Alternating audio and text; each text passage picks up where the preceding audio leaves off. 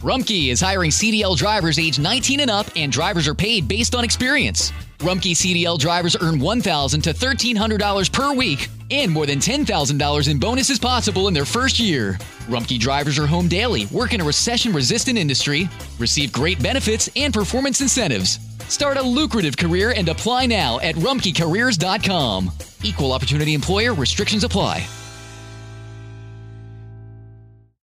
If you have a family relying on your income, you need life insurance. But finding the best quote shouldn't take a lifetime. That's where Policy Genius comes in. In minutes, Policy Genius could save you 50% or more simply by comparing quotes from America's top insurers. Once you apply, the Policy Genius team handles all the paperwork and red tape. To save on life insurance and get protection for you and your family, head to policygenius.com today. Coalición por el Evangelio presenta La responsabilidad de la Iglesia ante la orfandad, escrito por Pepe Mendoza. El Antiguo Testamento deja muy en claro la preocupación divina por el necesitado que vive entre el pueblo de Israel, especialmente el cuidado compasivo a los considerados como los más vulnerables, es decir, al extranjero, la viuda y el huérfano. Esta preocupación no se traduce solo en un llamado a actuar con compasión y justicia hacia ellos, sino que se presenta como una preocupación personal de Dios, quien tiene presente a esas personas y las toma en sus propias manos. El mandato a Israel en el Antiguo Testamento es clarísimo. A la viuda y al huérfano no afligirán. Éxodo 22, 22. El Señor también deja evidencia de que Él mismo toma esa causa como propia, porque Él hace justicia al huérfano y a la viuda y muestra su amor al extranjero dándole pan y vestido. Deuteronomio 10:18. La compasión para con el extranjero, la viuda y el huérfano era una muestra evidente de piedad entre los judíos. No se trataba simplemente de una convicción intelectual, sino de un mandato revelado que requería ser practicado con fidelidad. El mandato de considerar sus necesidades y saciarlas está en el centro de la responsabilidad social ineludible del pueblo de Dios.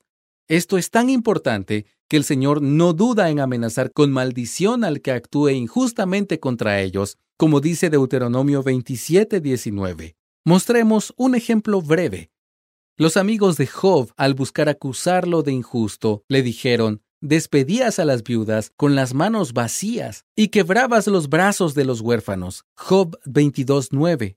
El quebrar los brazos es una figura de lenguaje que significa dejarlos desatendidos, sin esperanza o completamente desanimados. Tal es la gravedad de la acusación de falta de compasión contra Job que él no duda en defender su propio testimonio.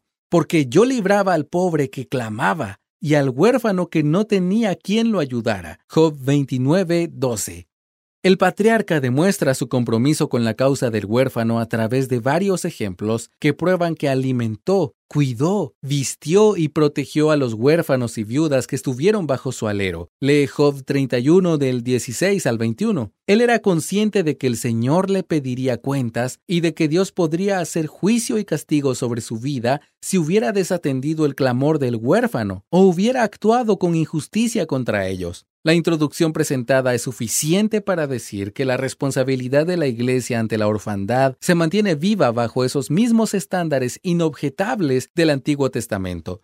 Aunque no existen mandamientos específicos en el Nuevo Testamento a favor del huérfano, basta leer la exhortación de Santiago para comprobar su vigencia.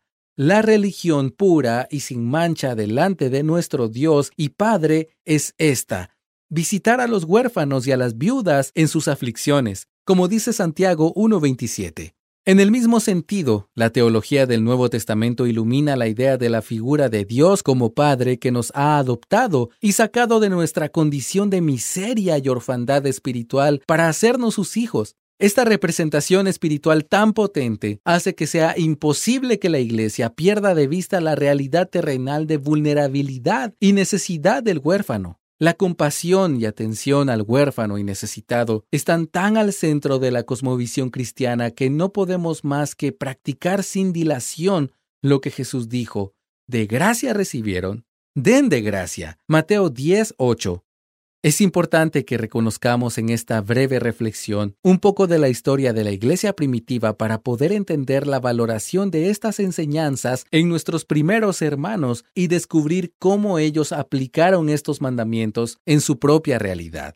La iglesia nació en medio de la cultura greco-romana. El mundo que vio nacer a la iglesia era sumamente cruel. Una de las grandes tragedias era la forma despiadada en que muchas personas se deshacían de los recién nacidos indeseados, especialmente niñas, junto con todas aquellas criaturas que nacían con algún tipo de defecto. Esta práctica detestable era legal, aceptada y practicada por todas las clases sociales en todo el mundo conocido. Basta poner como ejemplo esta carta privada de un esposo amoroso a su esposa mientras estaba lejos de casa.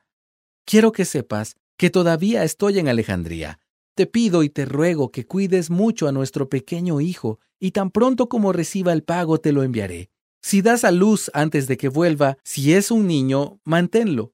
Si es una niña, deshazte de ella. Me has enviado estas palabras. No me olvides.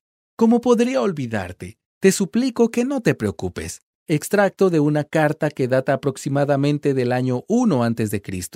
Los padres de familia tenían el derecho por ley de dejar vivir o entregar a la muerte a sus hijos o a los nacidos en su casa. Uno de los mayores problemas de la época era la inmensa cantidad de abortos y la consecuente mortalidad materna. Las mujeres eran entregadas en matrimonio siendo todavía niñas de 11 y 12 años, lo cual también estaba permitido por ley.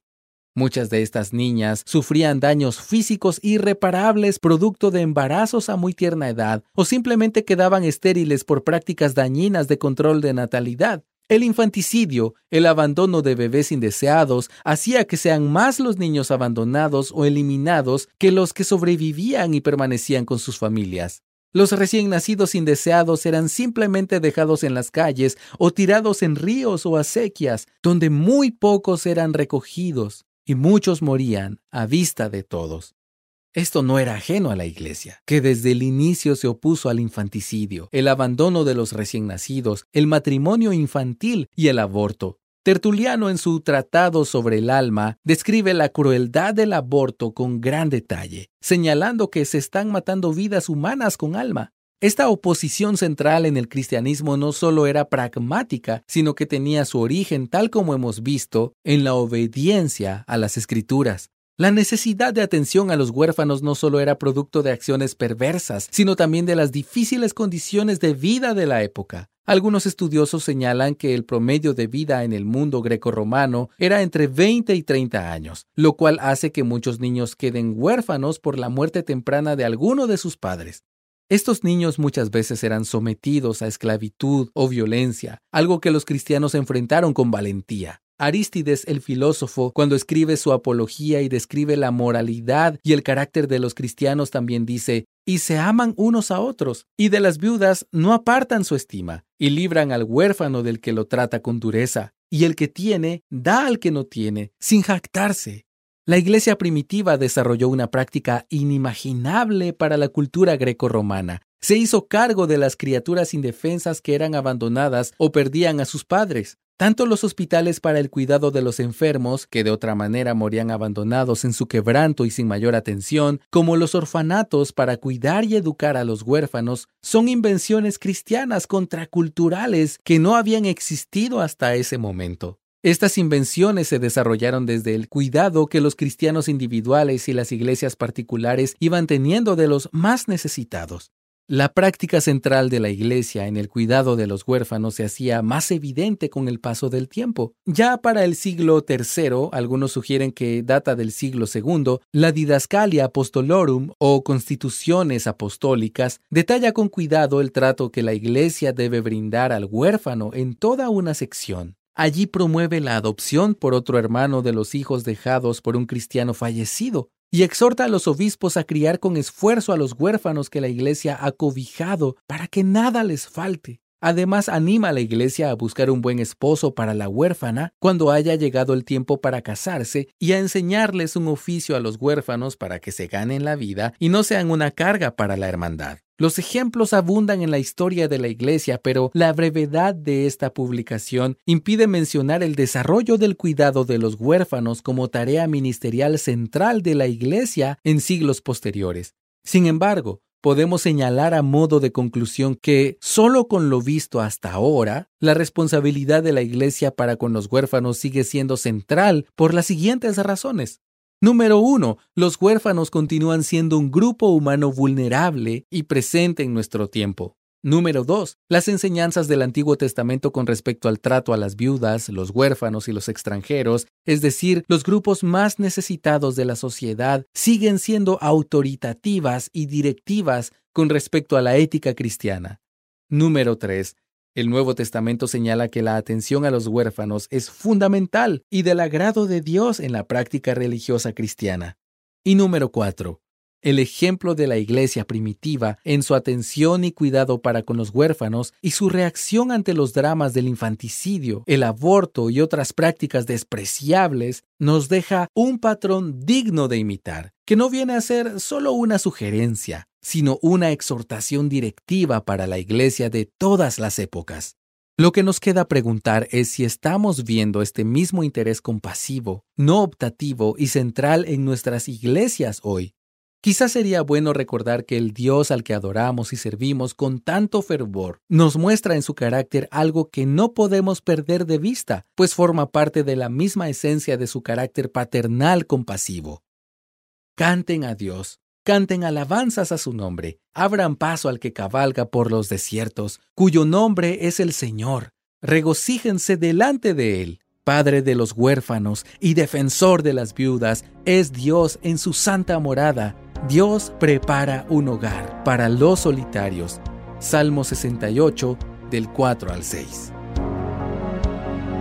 Muchas gracias por escucharnos. Si deseas escuchar más recursos como este, visita coaliciónporelevangelio.org. Looking for a brew unique to you? Find it at Kroger. Discover distinctly different chameleon organic ground coffee with flavors like Guatemala and Dark and Handsome. They're so organic, so sustainable, and so good. Visit Kroger today to get yours. Nada es más importante que tu familia, así que ¿no se merecen lo mejor? Egglands Best te brinda un mejor sabor y nutrición. En comparación con los huevos ordinarios, Egglands Best te ofrece 10 veces más vitamina E, 25% menos de grasa saturada y 6 veces más vitamina D, junto con ese sabor delicioso y fresco de granja que a ti y a tu familia les encanta. Todos queremos lo mejor para nuestras familias, entonces, ¿por qué no los mejores huevos? Porque la manera en que tú cuidas a tu familia no tiene nada de ordinario, solo Egglands Best. Mejor sabor, mejor nutrición, mejores huevos.